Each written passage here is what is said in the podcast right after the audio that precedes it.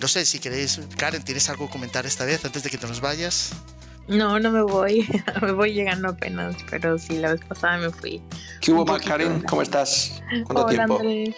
¿Cómo? Ya, ya tiene mucho, ¿verdad? Que no, que no hemos Sí, hablado. es verdad, es verdad, es verdad. Que no sé si estabas, no sé si ¿Cómo estabas, pero ha comentado Andrés lo de los títulos eh, universitarios, experimentos que hay para convertirlos o para hacer traspasos utilizando la- los NFTs. No sé si ya sabes algo al respecto. No, no, la verdad es que no escuché y no sé nada al respecto. A ver, cuéntame un poquito. O, o ya hablaron de eso y ya están en otro tema. Nada, que recapitule, que ha dado dos pinceladas. Dale, Andrés, dale. No, no, la Unión Europea, y además son proyectos de la propia Unión Europea, ¿vale? Están participando, la Unión Europea está desarrollando proyectos para, para poder, poder utilizar las, eh, estas redes criptográficas, pero no las que salen en CoinMarketCap, sino las que ellos mismos están creando. La gente puede buscar, por ejemplo, la red EPSI, no la han escuchado nunca, ¿verdad? No, es que no aparece entre las 100 primeras de CoinMarketCap. Eh, que es una red privada de la Unión, es una red privada de la Unión Europea, es una blockchain, eh, es un Ethereum encubierto porque es, es- por detrás está Hyperledger. Es decir, para, para quien no nos haya escuchado en otras ocasiones, eh, la fundación Ethereum vende, vende la tecnología por detrás a través de su fundación no repercute en vuestros tokens, la vende por detrás para crear proyectos como Hyperledger, que luego a su vez vende esa tecnología a naciones como Europa, por ejemplo, para crear proyectos de identidad digital, donde ahora se utilizan NFTs. Es el siguiente paso que han dado es que antes lo hacían con hashes y ahora ya lo meten en NFTs. Y es lo que hemos estado probando hace un par de semanas, ¿no? Cómo trasladar con un NFT, con, con hashes ya se hacía, pero ahora con un NFT, eh, eh, este tipo de- de expedientes académicos de un, desde, desde una universidad catalana a una universidad alemana. ¿vale? Entonces, eh, la, la facilidad que va a tener un estudiante ahora de llevar en su wallet, eh, digo, una wallet creada por su país, eh, eh, mm, de un sitio a otro para poder identificarse y trasladar su expediente en cuestión de segundos, cuando era un procedimiento que antes incluso a algunos chavales les costaba semanas o meses. Entonces, la facilidad es, es, es brutal. Claro, y era muy tedioso además. Eh, y todas esas son cosas que están sucediendo en el mundo cripto. Por eso yo, para mí, el mundo cripto este año es, ya está siendo y va a ser brutal, brutal, pero nada que ver con las moneditas que hay ahí en, ese, en esos eh, portales ni en esos exchanges. Nada que ver. Es otra historia completamente diferente. De hecho, mañana... Emilio, al final es, voy mañana a Fitur, no me he acordado. Tú, tú fuiste ayer, ¿no? Hoy, hoy. mañana. Hoy. Ah, entonces mañana nos vemos allí o qué? Eh, luego lo cerramos. A ver, Venga, ok. Oye, Y mañana yo, dime. no, pues tíralo de Fitur y luego te pregunto una cosa del sandbox. Vale, eh, Fitur, yo por ejemplo mañana tengo dos, eh, una por la mañana y luego otra a mediodía, dos reuniones importantes con, con- con personas que, mm, digamos, tienen que ver con el tema de, de- del turismo a nivel, a nivel mundial eh, y ellos quieren hacer cosas cripto, pero no quieren hacer cosas cripto en abierto, lo quieren hacer todo encerrado, redes privadas y eso es lo que les vamos a ayudar para que lo consigan. Porque lo que no quieren saber nada es de este, de este mundo, que claro es tan incierto, que nadie quiere mancharse las manos con ello, ni que, ni que, ni que siquiera parezca que se han, se han mezclado con eso. Pero bueno, ya hablaremos la semana que viene de Fitur, pero vamos, yo por lo que me han contado de gente que ha ido hoy, mañana lo veremos, tanto tú como yo, va por ahí el tema. Tanto uno, lo que la, digamos, las, entre comillas, yo digo novedades que están enseñando, uno son metaversos, que cada uno es de su padre y de su madre, desde gemelos digitales, de Ujú. turismo virtuales, eh, etcétera, etcétera, etcétera, hasta, eh, digamos, eh, recompensas, digamos, en, en NFTs, en tokens, en postales digitales y demás. Y con lo cual, digamos, el sector cripto y tal, bueno, cripto, entiéndeme, la tecnología y demás, vas a ver mañana mucho, Andrés, por ahí. Sí, sí, ya, ya, ya sé que está. Y sin un núcleo claro. O sea, Están, la gente está como loca y bueno, y con esto de que del otro día que salió la regulación ya y parece ser que no va a haber muchas enmiendas en España y tal, con el tema de, pues todas las empresas están viendo cómo hacen, qué es lo que hay que hacer, hay que explicarles que no, que es la, es la, la Bolsa de España la que va a crear su propia red, parece ser que finalmente va, va a hacer un modelo eh, parecido a IOTA, el que van a incorporar, eh, bueno, eh, pero que no es IOTA, es una red privada, ¿vale? Es decir, aquí todo el mundo quiere hacer cosas porque la tecnología es alucinante, pero nadie quiere hacer nada en abierto. Os lo digo yo que, que estoy metido en este, en este mundillo. Y yo te quería cambiar de tercio. ¿Has visto el euro digital privado que ha entrado en el sandbox ayer? Sí, sí. ¿Qué te parece? Pues, que me ha hecho hasta gracia. Bueno, son, son pruebas. Todos son pruebas, por eso es un sandbox. A ver, que, a ver si son capaces de llevarlo adelante. Tienen mucho miedo con el tema de la seguridad.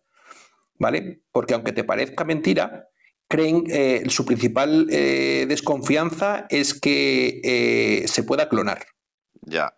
Bueno, para hacer un resumen un poco a la gente, el, banco de pruebas o sandbox de, que hay en España aprobó, yo creo que es ayer o anteayer, ya no me acuerdo cuándo, bueno, estos días, digamos, un euro digital privado. Es decir, no es un euro digital por el Banco España ni por el Banco Central Europeo, eh, básicamente es tú depositas un, eh, un, euro, digamos, físico y demás, y tienes tu réplica de euro digital. Y a ti, es decir, Andrés a mí me paga 10 euros por un servicio y esos 10 euros es uno a uno en todo momento. Trabajan con dos bancos, creo, en España, no sé si es un banco, una aseguradora o dos bancos, un poco para respaldar la parte, digamos, eh, fiat, y van a empezar un poco las pruebas. A mí lo que me sorprende, Andrés, de esto, y pues te lo quería preguntar es, teniendo tan cerca, digamos, el euro digital, digamos, público, que aparezcan iniciativas privadas. O sea, no, le acabo de ver no, el negocio. Sí, sí, sí, sí. No acabo de ver el negocio. No, no es ningún negocio. Eh, lo que quieren es probar cómo funciona la plataforma una vez tengamos el euro digital. ¿Sabes? Es una prueba de cómo convivir con fiat y euro digital haciendo, haciendo ese trasvase. ¿Me entiendes? Es una empresa privada. No, no, sí, sí. Sí, sí, sí, sí. Es que... El mecanismo lo entiendo, pero yo no me metería en este desaguisado. Es que, mañana es que un no. banco público a hacerme la competencia. Es que no te lo pierdas. Eh, eh, en, en, en, Europa están hablando de que, de que la, que la gestión, la gestión del euro digital lo hagan empresas privadas. Ay, cojones. Bueno, la gestión del dólar es una empresa privada. Efectivamente, es, que, es que es un modelo estilo al, al, de Estados Unidos. Ah, amigo, vale, vale, vale. Es que me, me, dejaba un poco loco el tema porque. Claro, además, claro. Lo que pasa que. muy mal. Es decir, porque. Si Totalmente. Tú, si tú entras a las noticias.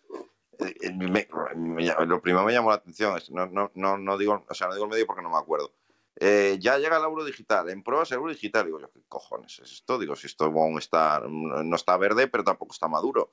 Y total, que me metí en el sandbox en la regulación. Digo yo, cojones, digo, esto es una empresa privada, sí, hay dos bancos aquí, tal, no qué, tal. Y empiezo a verlo. Digo yo, digo yo, ¿y quién se mete en este desaguisado teniendo la competencia de banco público? Pero vamos, si va a ser luego privado y tal, pues sí, el primero llega, primero pega. Claro, y, y, además, por lo que a mí me han dicho, uno de los principales asesores, para que la gente se dé cuenta por dónde va esto, uno de los principales asesores en España para la empresa que está haciendo el sandbox es Binance. ¿El de aquí? Claro. No, era otra empresa. No, no, asesores, asesores ah, de la empresa. Sí, sí, sí, sí. Había, eh, creo que estaba CaixaBank, que estaban uno o dos exchanges. Y, claro. Y no, y no, me acuerdo ahora quién era otro. Pero, ¿por qué, por qué, sí, ¿y por qué Binance? Porque ellos son expertos en esas historias. Ellos ya lo han estado haciendo. ¿Sabes? Entonces, el, todo el know-how que han sacado con nosotros durante los pasados cinco años, ahora lo están sacando, le, están, le van a sacar rentabilidad. Bueno, por aquí el que quiera trastear, la fintech es Money, por cierto, que no lo hemos dicho. Hmm. Y el token es EURM. Sí, EURM, sí. Estos son, pues eso, la, las pruebas que. Pero todo esto ha sido muy rápido. ¿eh? Yo, no, yo no esperaba que fuera a salir tan rápido. Y lo que te demuestra que, que, que, que está, están todos corriendo un montón con estas historias. ¿eh? Eh... Pero vamos, a mí lo que me ha hecho gracia es. Es decir, que aparte que esté respaldada por euros, digamos, reales, el tema de los, eh, de los bonos estos soberanos, es decir, los bonos Mm. estos de verde del Tesoro Público Español. hmm. Es decir, digo yo doblemente, es decir, no solo está respaldada uno a uno, me explico, en los bancos, sino el, el tema de también meter los bonos del Tesoro y demás, que imagino que será por, por buscar la rentabilidad del sistema. Seguramente, eso ya, ahí, ya- ahí ya O por, tanto me, por me pierdo, bien pero. con el sandbox. Por Bueno, regulador. Bueno, por dar, por- sí, por darle una utilidad al regulador. Al final, tú piensas que todo lo que están haciendo es porque el regulador, si no lo han puesto ellos, se lo ha exigido después. ¿Sabes? Y, lo del sandbox, para que la gente piense, lo del sandbox es lo peor, bueno, dicho por los mismos que han participado en los sandbox, es lo peor que te puedas imaginar. Reuniones semanales, mensuales, con el regulador, eh, eh, mm, son pesados hasta la saciedad. Es decir, no ganas dinero nunca porque la empresa que se ha metido en esto va a pérdidas, tú lo sabes. O sea, no, cobra, no cobra nada por ello, no le van a pagar nada por ello. O sea... Te recuerdo que estaba mirándolo yo hasta que vi que no había dinero. claro, claro. digo, ¿para qué cojones se mete alguien, para qué se mete alguien aquí? Porque quieres aprender. Ya, ya, ya, pero, ¿Ves? claro, es otra historia. Yo quiero aprender. No es porque quieras. Dinero. Normal, y además, normalmente el regulador, cuando te permite hacer un sandbox de estos, no te lo, permite, no te lo está permitiendo para que ahora tú crees un nuevo mercado, sino para que aprendas, para que pruebes, ¿sabes? Cosas. Entonces, eh, eh, para eso es un sandbox, para probar cosas. Eh, y normalmente tú sabes que después de los sandbox no suele haber regulación, o sea, la regulación no va a partir del sandbox, pero sí, tanto el regulador como, el, como la empresa que, participa aprenden eh, sobre, sobre la prueba que han hecho y les permite después a unos regular, entender lo que tienen que regular y a los otros les permite eh, crear modelos nuevos de negocio. No, y sobre todo puede estar ser el primero cuando esté la regulación. Claro, eso, eso. y participar, porque normalmente cuando participas en un sandbox de estos, luego te invitan a, como no como ponente, pero sí como participante dentro de las regulaciones.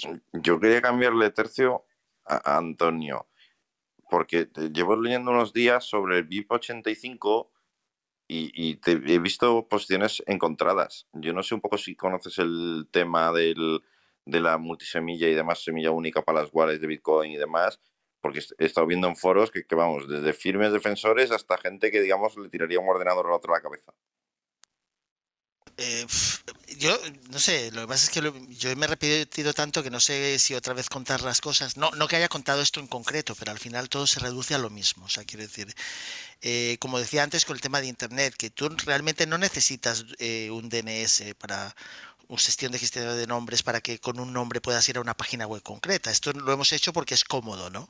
En la época en que empezamos con Internet, pues nos aprendíamos los números de la IP del ordenador. Yo me acuerdo en la universidad, pues yo me los sabía, iba a, los datos que me interesaba y directamente. luego pues aparece y se populariza, digamos, los nombres, ¿no? Tú pones google.com, pero tú en realidad no hacía falta google.com si sabes dónde está la máquina y tal, ¿no?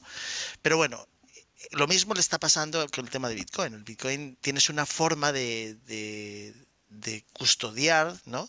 Que la gente se ha acostumbrado, que es el BIP 39, que es las, las palabras semilla. ¿no? Las palabras semilla lo que hacen es como si fuera una, una escopeta de perdigones, ¿vale? Que tú disparas y entonces pues aleatoriamente te genera digamos, pueden generar infinitas, bueno, infinitas, millones, trillones, lo que quieras, de llaves privadas que generan, que, que reproducen, eh, digamos, eh, direcciones públicas a las que tú puedes enviar fondos y mientras tengas esas palabras semilla, pues sabes que siempre puedes tener acceso a esas, a esas direcciones y mover los saldos de unas a otros y además matar dos pájaros de un tiro, que hace que no tengas que utilizar siempre la misma dirección como se usaba al principio, usábamos al principio, sino que la gente no sabe muy bien si están conectadas, ¿no? Quiero decir que tú puedes tener muchas direcciones, para cada producto puedes generar una, para cada venta, para cada servicio, aunque tú las gestionas individualmente con esas palabras semilla. Todas, estas cosas que salen para cómo hacerlas diferente, cómo hacerlas mejor, están intentando buscar eh, evitar que haya algún tipo de vector de ataque por el tema de la aleatoriedad, cómo aleatoriamente se generan o se eligen esas 12 palabras semillas, esas 24, etcétera y tal. También poner eh, de manifiesto que eh, el otro día me encontré con un caso de alguien que había generado las palabras semilla en español y luego se encontró con un problema, no sabía cómo hacerlo. Entonces existen aplicaciones porque viene a hacer lo mismo, da igual que sean en español, en chino o en lo que sea, eh, las palabras semilla lo que hacen es que generan como una especie, no sé Andrés cómo explicarlo mejor, pero para que la gente lo entienda, pues cómo desde dónde iniciar, de dónde iniciar digamos ese, ese disparo y hacia dónde van esos perdigones que, que no lo hagan. Mira, yo solo conozco, solo conozco una, billetera fría que te permite hacer esas mierdas, que es eh, esta, como era? La del año pasado, eh, eh, Cold, Card. ¿Os acordáis de eso de Cold Card? Sí, sí, no, se utiliza bastante Cold Card, sí. Sí, pues que, es la que el año pasado, a principios del año pasado, eh, hay un hacker que dice que fue capaz de vulnerarla. pero, pero, lo que vulnera es que como es código abierto y se da cuenta de qué, utiliza para la aleatoriedad, si tiene, si, tiene, si él coge varias de esas y encuentra un patrón, pueden más o menos encontrar la zona donde se encuentran esas llaves privadas y por tanto hacer un ataque de fuerza bruta en esas zonas, pero en realidad no es, no le da que no le da mucho, ¿no? Quiero decir que encontrar una dirección que tenga saldos, especialmente si utilizas multisig y todo eso es muchísimo más complicado, pero sí que tiene, puede tener, digamos, fallos, ¿no? Que es lo que de hecho, Claro, era, era, algo, era algo físico, era algo físico, yo creo, creo que era en el chip o algo de eso que utilizaba, que era donde tenía, claro, lo que tú dices, donde tenía la vulnerabilidad, porque no solamente que el software que están utilizando para generar sea correcto, sino que luego físicamente el elemento que estás utilizando no tenga vulnerabilidades. Si recordáis uno de los, por poner un paréntesis, para, que la gente vaya entendiendo, si recordáis uno de los principales motivos por los cuales eh, Estados Unidos no quería lo del 5G chino, y aquella guerra que tuvimos y tal y cual, es porque ellos eh, saben que los, el hardware puede traer vulnerabilidades también eh, implícito. Entonces parece que lo de Colcard era eso, era un chip o algo así que tenía alguna vulnerabilidad conocida y él podía, digamos, gracias a, a ese fallo conocido, poder meterse y... Em, digamos, de alguna forma tener acceso completo a la cartera de la persona y, por tanto, a sus claves semilla y todo eso. Por eso, a mí todo ese tipo de billeteras frías que innovan tanto como Cold Card y tal, que ahora puedes cambiar tus claves privadas por las palabras que tú quieras y que tal, a mí siempre me causa mucho recelo. Yo, de todas maneras, esta VIP 85 en el fondo pues es un poco ofusca, o sea, intentar eh, mayor entropía de tal manera que sea más difícil de, para alguna. Es como lo que comentamos de la llave, de la palabra clave al final, ¿no? Como una palabra 25, ¿no?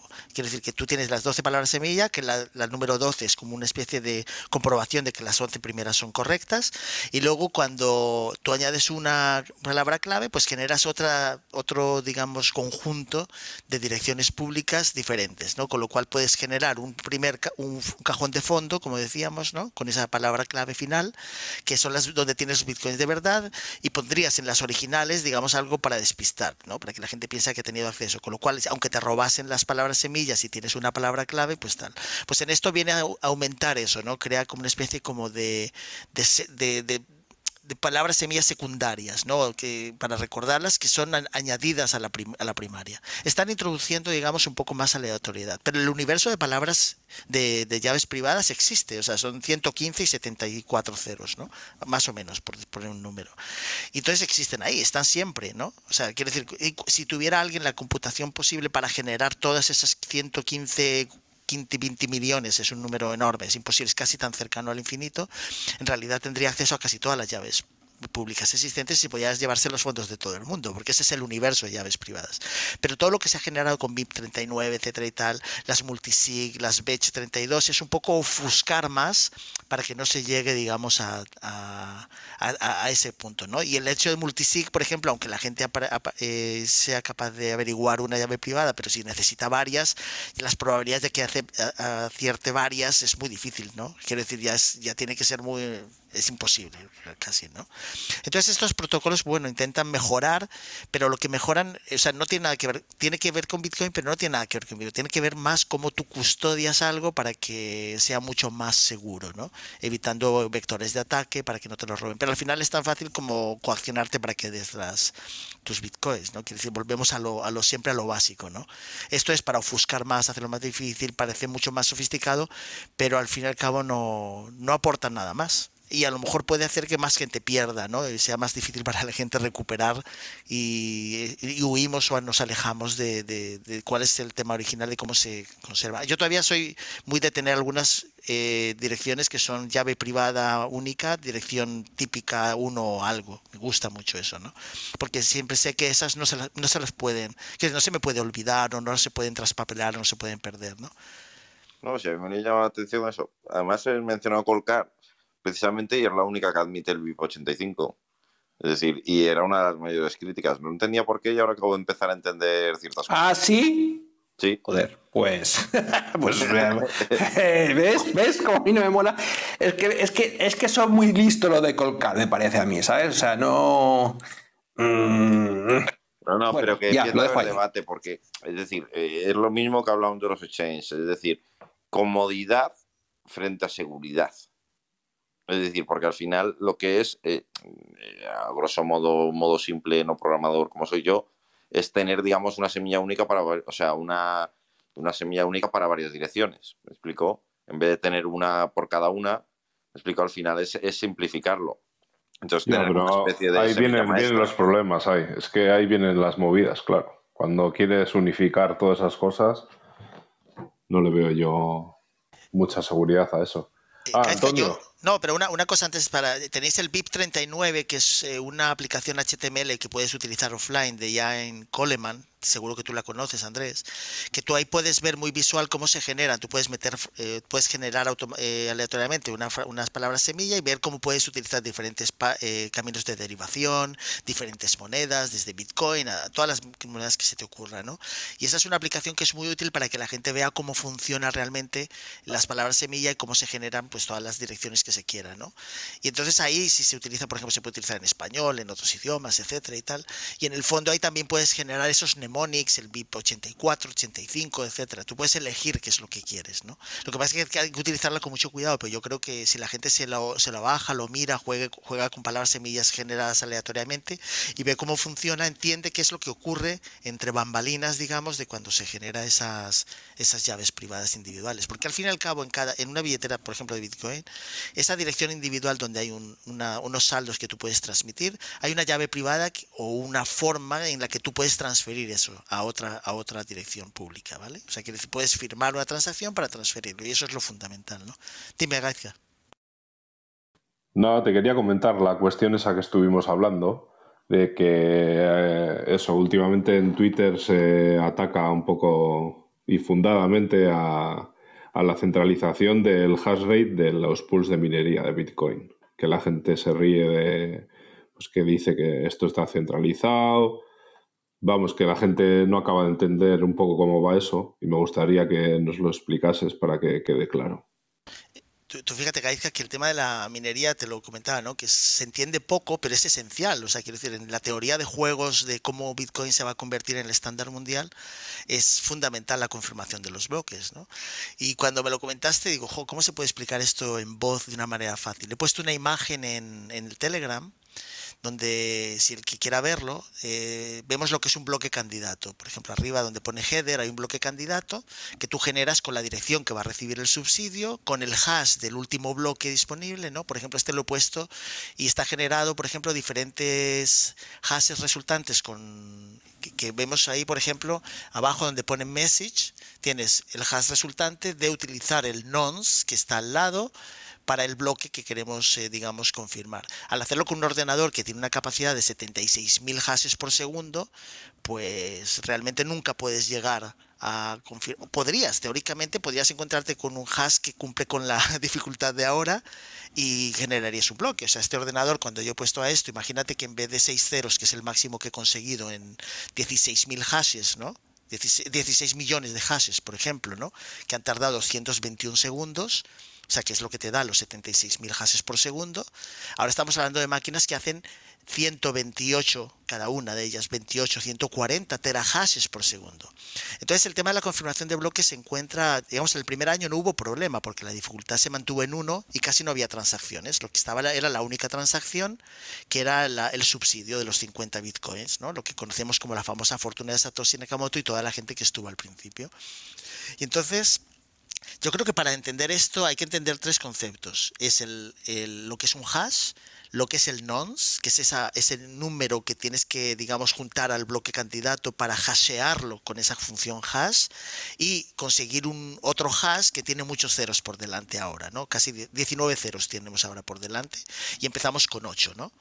Entonces, eh, bueno, 8, que de hecho hay un, bloque génesis anterior que se creó en el 10, el 10 de septiembre del 2008 como prueba que tenía solo 5 ceros, porque era muy fácil, 5 ceros los puedes generar en 2 minutos de media o en segundos o en dos minutos de media, como vemos aquí en el ejemplo que he puesto en Telegram.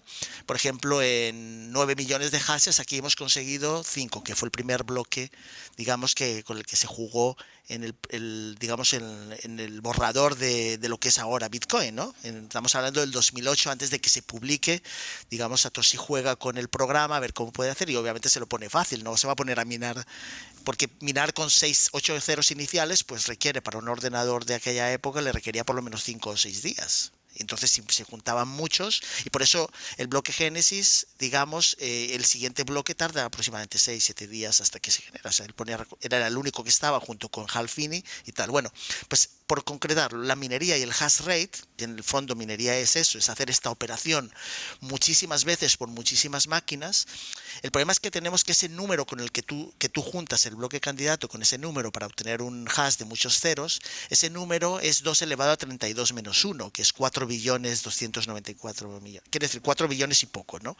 Entonces una máquina de ahora, si, si lo pensáis, tiene 140 terahashes, quiere decir que en menos de un segundo ya se ha revisado desde el 0 al, al 4 billones y tiene que cambiar el bloque candidato en milésimas de segundo y comprobar, y otra vez comprobar, y otra vez comprobar, y otra vez comprobar. Entonces, por eso surgieron los, las granjas de minería, para, digamos, repartir a mucha gente diferentes bloques candidato con la misma dirección donde se va a recibir el destino y luego repartir a la gente pues lo que haya contribuido con su hash rate, porque no, no es no, una persona, el, al principio el propio Bitcoin tenía una opción que era generar monedas que era ponerlo a funcionar, digamos, para generar esos hashes y llegar a la dificultad de uno, que eran ocho ceros. Entonces, pues sí, era muy fácil, la gente iba llegando y tal. Yo creo que aquí, desde mi punto de vista, Satoshi calculó mal. No, no pensó que íbamos a tener máquinas que hacían ese rango de 2 elevado a 32 en, en milésimas de segundo. O es algo que, digamos, fruto de la avaricia y esa competición a nivel mundial, pues tal. Hemos visto que el hash rate ha aumentado muchísimo, a pesar de que vivimos que China se quedó fuera, ¿no? Dijo que ya no más, y a pesar de eso, pues enviaron esas máquinas a lugares donde sigue siendo rentable en términos de, de euros, dólares, etcétera, ¿no?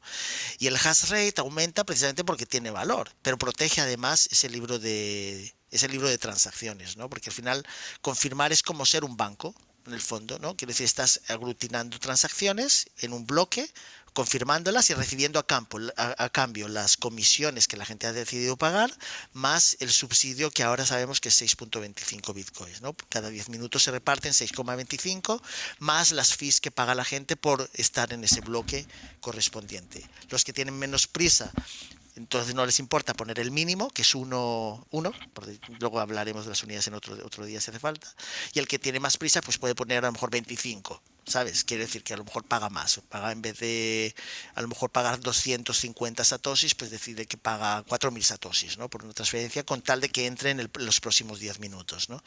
Entonces el hash rate está subiendo y hay noticias que pasaron desapercibidas, o sea, realmente hace menos de un mes eh, Japón está minando, o sea, sus casas eléctricas están minando Bitcoin con el excedente de energía.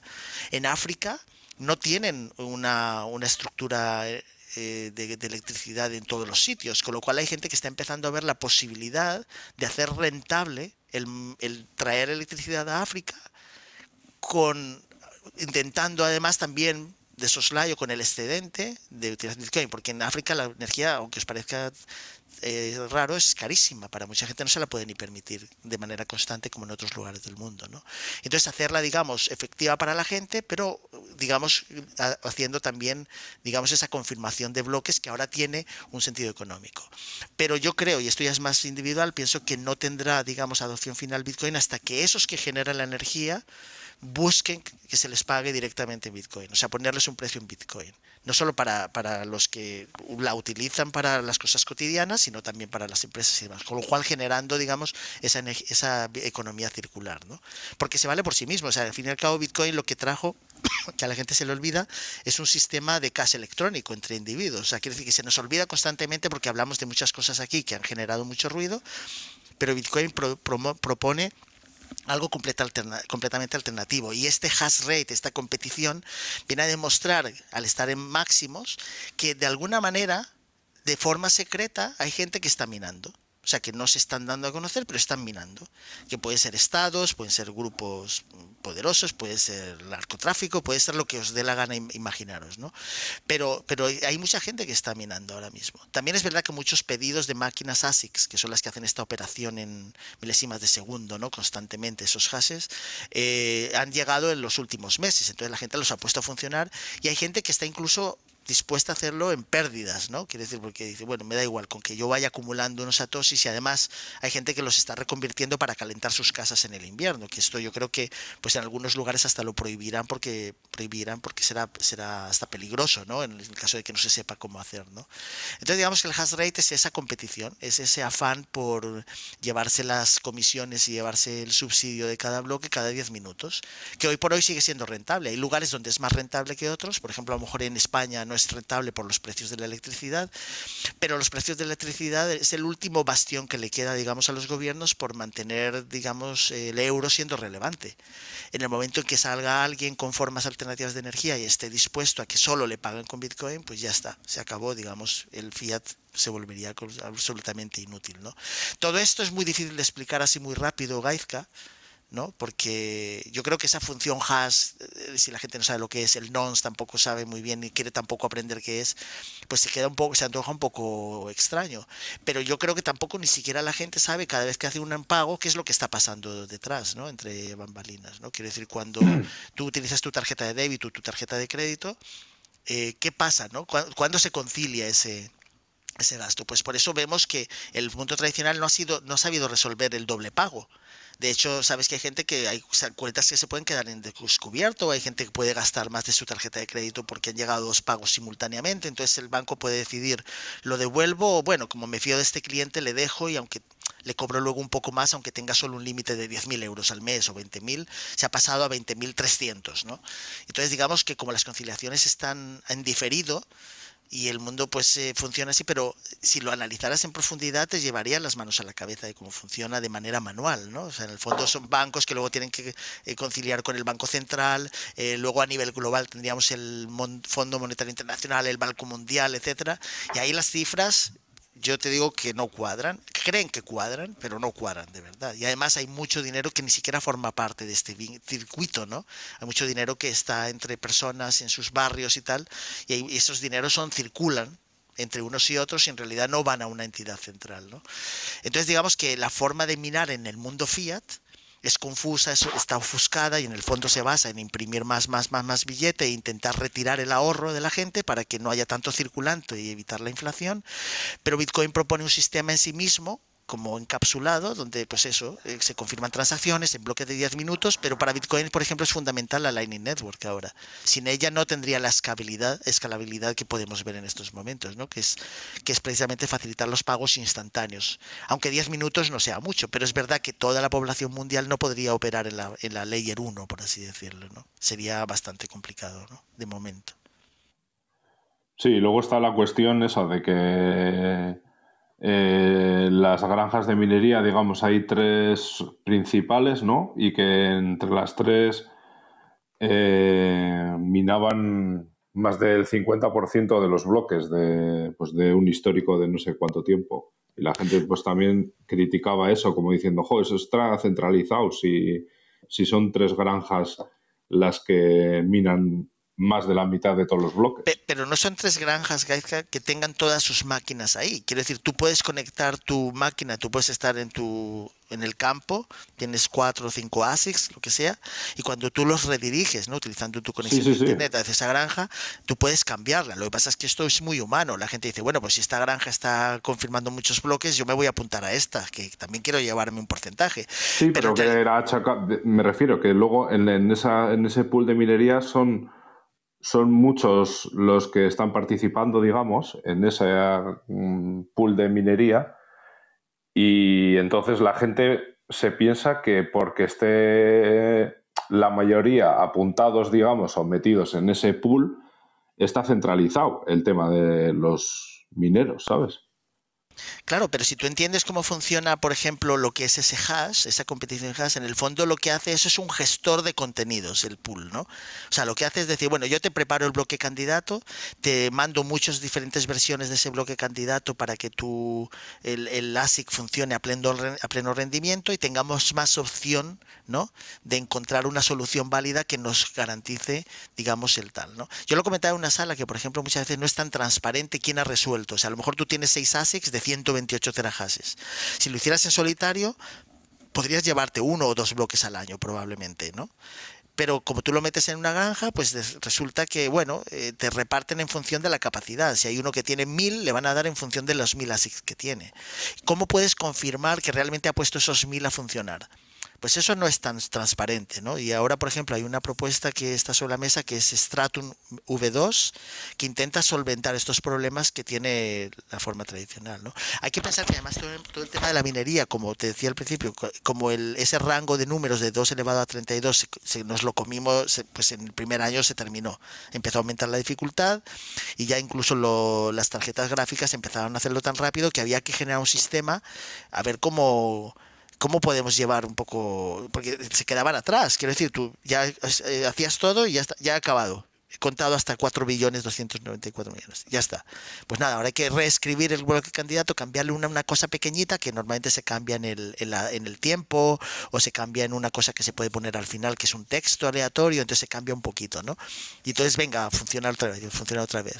Y esto se hizo en paralelo por los que empezaron a minar, decidieron hacer una cosa pues que que fuera eso, que es Stratum, que es como le transmito a todos esos mineros en todo el mundo un bloque candidato para que empiecen a hasear, ¿no? Darles trabajo, ¿no? es darles, darles carnaza para que, para que esas máquinas no estén, digamos, eh, ociosas, ¿no? Y hasta que alguien encuentra la solución, ¿no? Ahora es dificilísimo, o sea, la dificultad ha aumentado bestial, estamos en treinta y tantos trillones de dificultad. por eso, pero que un minero solitario, digamos, eh, en cuanto a rentabilidad, ¿no? Al final te saldrá más rentable meterte en un pool y que te repartan eh, es como más estable económicamente, ¿no? Esa es la decisión que cada persona que se mete en eso toma. O sea, decir, bueno, como ahora además se ha desligado, tú no tienes que tener un nodo para confirmar bloques. Te estás delegando en esa granja, ¿no? Ese pool de minería, estás delegando el que tengan ellos el nodo. Es verdad que si no conseguimos que se descentralicen esas máquinas, y yo creo que la bajada del precio a mí me ha gustado en el sentido de que ha hecho que más gente se anime a tener esos ASICs en casa, o sea, esos que han, esas grandes grids, porque esos pools de minería que además tienen muchas máquinas funcionando, ¿sabes? Sí que es un vector de ataque, ¿no? Si las tienen en Texas y resulta que en Texas deciden que está prohibido les desconectan, pues todo ese hash rate ya deja de funcionar de inmediato, ¿no? Y eso sí que es un vector de ataque, ¿no? Pero si la gente que está conectada dice, ah, que ya no funciona, pues me voy a apuntar a uno que hay en no sé dónde, en Venezuela o en Argentina o en, en, Oriente Medio, donde sea, ¿no? Eh, tiene esa flexibilidad. Entonces yo creo que la gente se va a ir dando cuenta de que tienen que tenerlos, eh, hay que descentralizar también esa, ese hash rate. En eso yo estoy convencido que tiene que ser así, porque vas aumentando vectores de ataque y además puedes permitir, como hay una, hay una, hay una granja que, que eh, digamos, em, censura transacciones y vienen de direcciones que no, que están señaladas como no buenas, fruto de hackeos y demás, que se llama Mara. Entonces lo que pasa es que la gente no se conecta ahí, quiero decir, porque va en contra del espíritu de Bitcoin, que no es, es no censurar transacciones, ¿no? Entonces digamos que ahí es todo un ecosistema que está creciendo, pero que tiene que llegar ese momento en que aumente la capacidad de generar energía, esa energía se traduzca también en que los ciudadanos la puedan disfrutar, especialmente en lugares donde todavía no está desplegada esas redes de energía, como en África, y entonces ahí veremos un cambio sustancial y bestial. Lo que pasa es que como decíamos, nos quedan 14 años, Gaizka. pero sí que está centralizado el, tema del, del hash rate en algunos casos, pero no quiere decir que esté controlado. Quiero decir, en el momento en que intentaran hacer algo extraño, pues toda esa gente apuntaría a otras. Porque en el fondo ellos están gestionando un software para darte un bloque candidato con el que poner a funcionar esas máquinas. Es como, eh, como si en una, en una, especie de fábrica necesitas material para construir cosas, ¿no? Botones, entonces necesitas el material, o cosas, necesitas plástico para hacer cajas de plástico, ¿no? Entonces ellos proveen, digamos, de la de cómo se hace esa caja, pero en realidad tú haces todo el trabajo, ¿no? Ni siquiera te dan el plástico, ¿no? El plástico lo tienes tú, las máquinas tienes tú, pero ellos te dicen que tienes que diseñar. Entonces, no son tan necesarias las, las- los pools de minería. Lo que pasa es que ellos han hecho fácil esa labor y la gente no tiene que pensar. Conecta la máquina y ya le envían su labor y ahí solo funciona, que eso es muy cómodo para la mayoría de la gente, ¿no?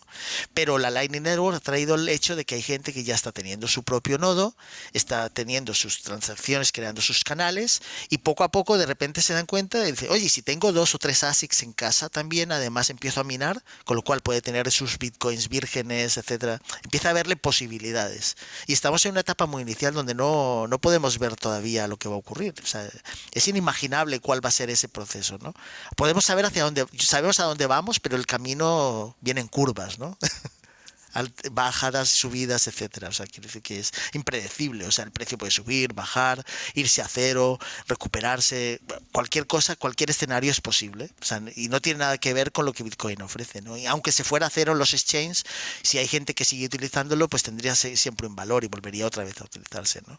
Estamos hablando en el caso más extremo. Si sube demasiado, a mí me parece me- menos interesante porque la gente pues empieza a fijarse más en el precio. Eh, como decíamos en estas salas, la gente le da miedo gastarlo porque si va a subir más, ¿para qué gastarlo?